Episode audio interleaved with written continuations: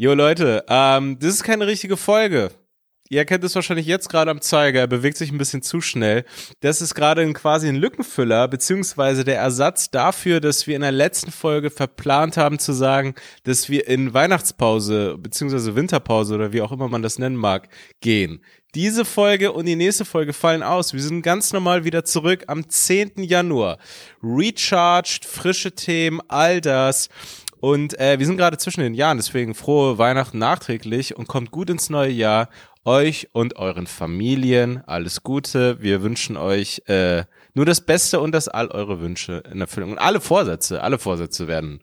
Ihr werdet es schaffen. Die, das ist, das wird unser Jahr. Das wird von uns allen das Jahr.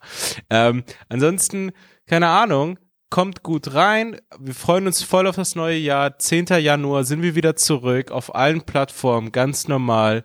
Bis dahin, passt auf euch auf, bleibt gesund, böllert nicht zu wild und äh, bis bald, bis zum 10. Januar. Ciao.